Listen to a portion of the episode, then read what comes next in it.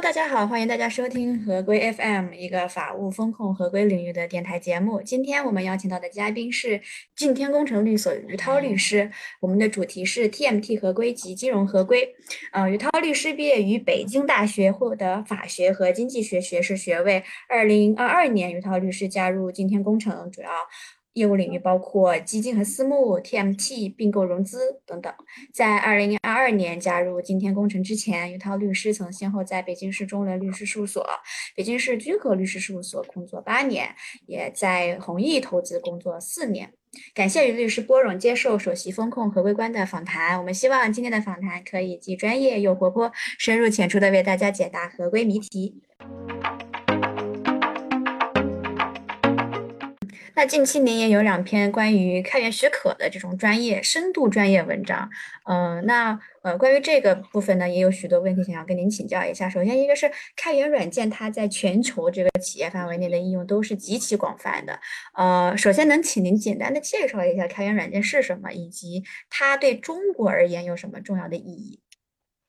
呃，开源软件呢，主要是这样的，就是我我们可以从广义上来说，如果是开放源代码的这个软件，我们都可以把它叫做开源软件。那么与它相相对应的，实际上就是闭源软件，就是说它比如说只是把程序，然后就是呃，无论是说是免费的，还是说是收费的这种形式给到就是用户，那么去使用。但是它不开放源代码，那么这个就实际上就是闭源了。如果是开放源代码的话，实际上就是开源软件。那么开源软件之所以就是应用的比较广泛，主要还是因为就是说它呢能够更大的集合大家的这个呃力量吧，然后呢就是呃共同的去开发同一项目，然后呢就是而且就是说它也没有这个时间和地域的这种这种区分，所以说呢就是说呃能够就是汇聚整个人类的这种智慧吧。那么对中国而言比较重要的意义呢，就是其实呃源开源呢本身源代码是不具有国界性的。那么就是有一个开源项目的话，它在美国，它和它在中国，或者是它在其他任何一个国家，就只要它能连上互联网，能把这个源代码 share 出来，实际上就是说是都可以的。哪怕是说，比如说可能没有互联网，它可能是比如说通过其他媒介介质哈，然后能把源代码 share 出来，其实本质上来说也是一个开源行为，但。实际上呢，因为现在就是这个，尤其近几年吧，就是是一个去全球化的一个一个这个大趋势，所以就是呢，就是呃，这个竞争啊，就是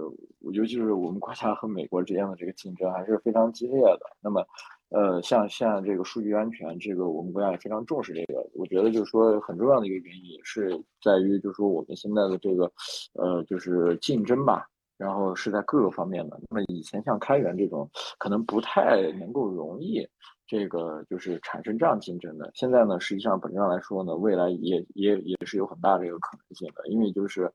呃，就是不同的这种开源项目，其实决定了不同的这个发展路径以及用户。这实际上本质上来说是一种软实力和一种资源。那么这种资源的话，实际上是掌握在哪个国家手里面的话，其实是，呃，大家的意义。还是还是非常不一样的，所以就是也可以看到，比如说像华为的话，它在软件方面的这个突破，就是它也把这个鸿蒙拿出来做成一个开源的这个项目，让大家都能参与在里面。实际上就是，呃，跟最早的时候，比如说像安卓啊，或者是像更早的 Linux，其实，呃，思路是差不多的，就是大家可以建立各自的这个开源的生态圈嘛，然后吸引更多的这个聪明才智，然后在自己的生态圈里面，实际上本身来说，这就是一种。呃，资源的一种划分吧。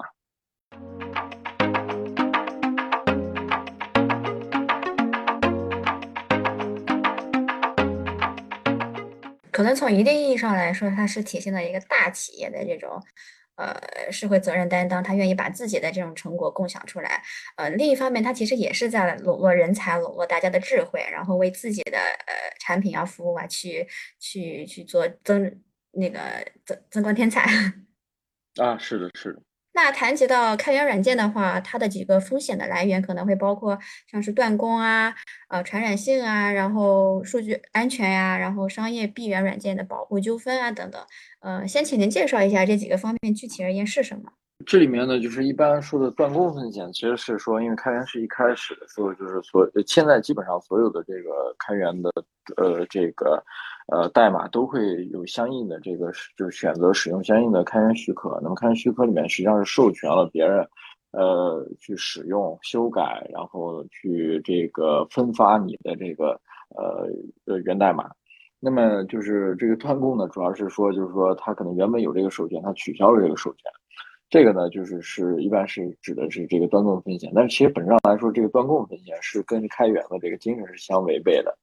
然后呢，这个传染性风险呢，这个我们之前也写过一篇专业的文章去介介绍这个传染性问题。那么实际上它主要是指的就是说，这开源许可是就是呃，如果是特别强的这种开源许可，它是说，那就是无论就是你在使用或者在分发我的这个呃源代码，只要我选的是这个。比如说这个 GPL 这种强开源、强传染性的这种许可，那么就是你只要使用了一点，就是你的这个全部的这个软件，那么实际上就是说，如果是不区分独立性哈，就是如果说是这个就是部分使用了，但是呃你全部的这个软件你都有可能就是需要按照这个呃规则，那么全部进行开源。所以说呢，就是这个是指的是这个传染性。然后数据安全风险呢，主要是指的这个，呃，就是在这个数据存储啊、保存呐这方面，就是按照这个数据安全法，然后呢，就是，呃，相应的这个就是就是遵守这个相应的这些规定。那么一个是合规上的风险，另外一个就是说，呃，本来可能有些数据是就是可能是保密的，然后呢，实际上就是可能因为各种技术手段，然后可能有泄露啊，就各各方面这种这样方面的风险。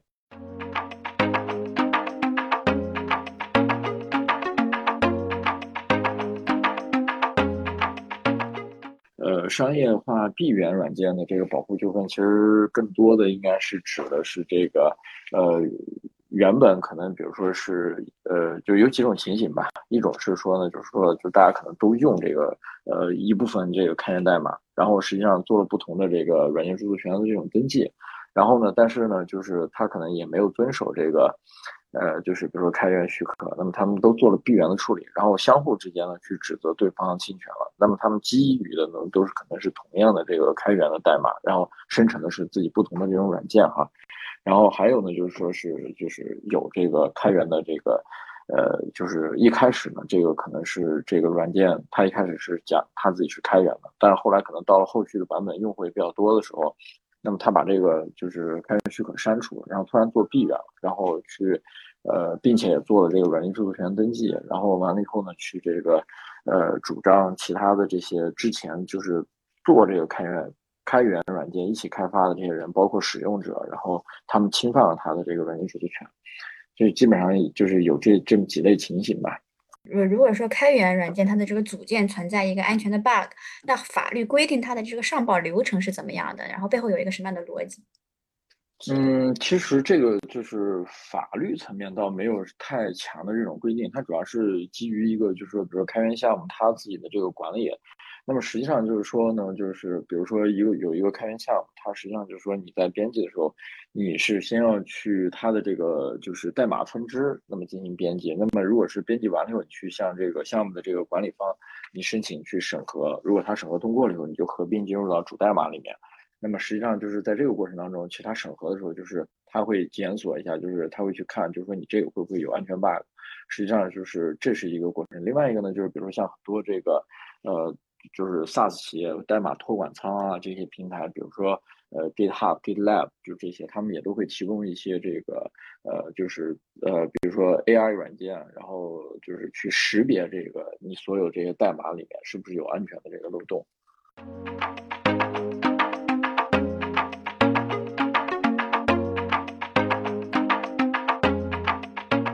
宽松自由软件许可协议和著作权的著作权的许可证协议，呃，区别是什么？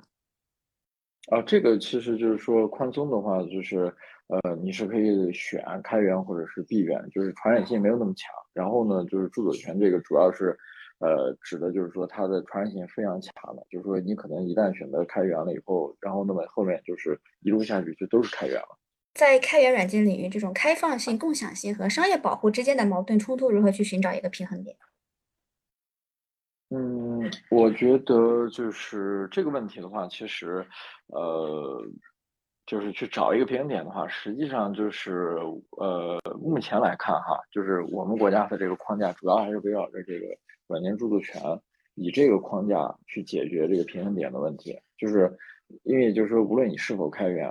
就是实际上都是在现行的这个司法框架下，都是把它归纳到软件著作权的这个呃底下。所以说呢，就是是不是共享，然后是不是有商业保护，实际上就是说，在真的发生争议的时候，那么就是基本上都是又回归到了一个比较传统的这个软件著作权的这个框架里面去去讨去考虑这个问题。实际上就是呃，以往的这个软件著作权的这一块的话，它其实呃可能在因为就是设置的这个规则也比较早嘛，就是九十年代初的时候就设置这个规则。他当时也没有考虑到这个开源的这个问题，所以现在呢，就是因为这是唯一可遵循的这个法律框架，那么就把它归到这个里面。实际上就是我们现在的话，就是找这个平衡点，还是在于软件著作权的使用。那么就是软件著作权的使用去寻找一个平衡点的时候，实际上就是各地法院去在这个框架之下，那么去考虑，就是说，哎，就是比如说大家都用了开源，那还能做软件著作权登记？那现在看还是可以的。那么这个就是保证了，就是说是一个开放共享。呃，这种情况之下，你也可以做这个登记。然后，呃，商业保护呢，那就是说你做软件著作权登记，证明你是软件著作权人。那么在这个时候呢，你可以去主张其他人是否侵犯你的权利，或者是说，就是还有另外一个思路，就是说把这个呃，就是开源许可做，就是视为一个软件著作权的这个许呃许可使用的合同。那么在合同法的这个框架下去解决这个问题，实际上就是呃，这个找平衡点，这个这个。问题就是在法律上来说，还是还是在这个软件著作权这个点上。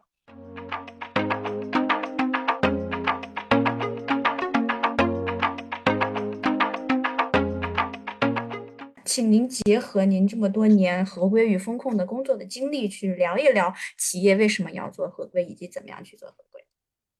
嗯，实际上就是对于一个企业而言的话，就是我们可以看到，就是说一个一个企业健康成长的时候，就是合规其实是一个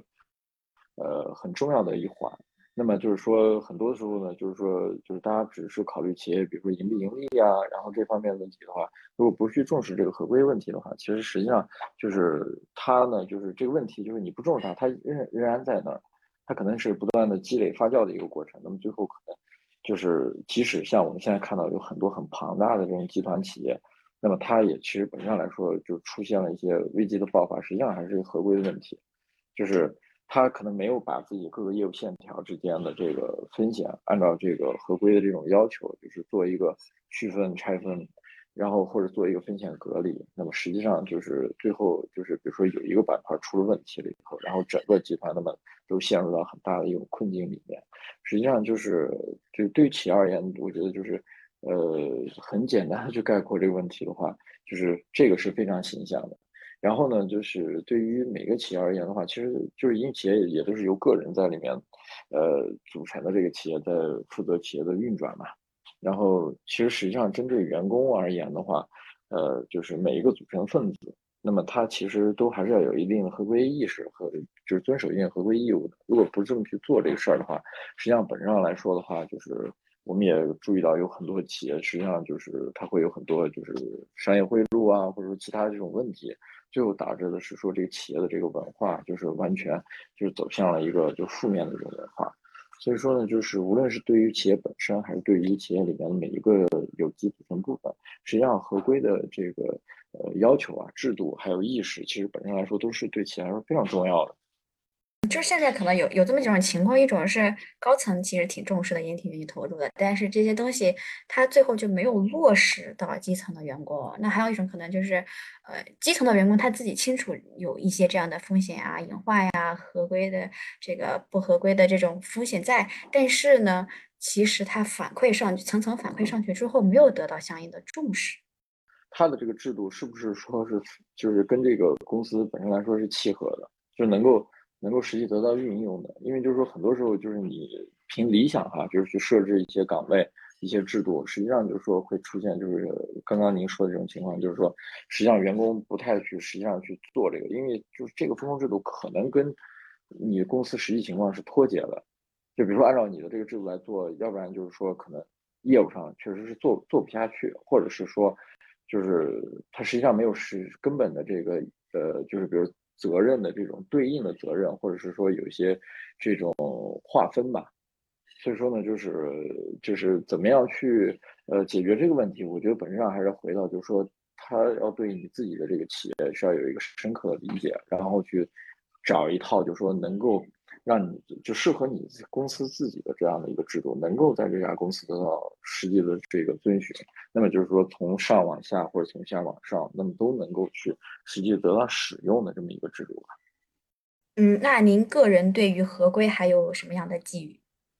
呃，我是觉得就是在合规方面的话，其实就是大家还是要注意一下，就是说每一个企业或者每一个行业，其实都有不同的这种特性。就是，呃，我觉得现在就是实践当中呢，往往呢就是大家可能，呃，就是受自己的这个路径依赖是比较大的。可能就是比如说，就是有的人可能在一些大的这种公司工作过，那么他出来创业了以后，依然是把那一套东西搬到这个。呃，小就是创业的这种企业里面去做这种合规工作，或者是说有一些是，就是我也之前也接触过，有一些做传统制造业的，然后突然去了一个呃新兴的这种金融公司，那么它还是用制造业的这种合规管理的这种流程，然后去套在这个新的这个金融企业里面，实际上就是这这就是会发生很多问题，基本上不适用。这就是我觉得就是对于合规工作的话，实际上还要大家去研究，就是你所。在的这个企业，你所服务的这个对象，它本身的这个特性，依据这个特性，那么有一些经验啊，有一些指导的这个意见或者外部的法规去遵守，然后我们在这个框架之下，然后去找到一个对企业来说最适用的这么一个合规制度流程，然后呢，让大家都能够去理解，就是去遵守这样的一个制度流程，然后我觉得这个来说，相对来说是对，呃，就是合规工作来说是非常重要的。嗯，可能这也是我们行业内非常多的合规人士在说，呃，其实做合规一定要了解公司的业务，你不能把一个制造业的合规体系来移植到这个呃新的一个行业里头来用，而且呃，它还是需要跟你这个公司的组织架构啊、人员呀去做结合的，不是一个可以放之四海而皆准的一个东西。是的，是的，是的。嗯，好的，感谢您参加今天的访谈，期待下次跟您聊出更多更有趣的合规话题。合规，请听好，我们下期再会。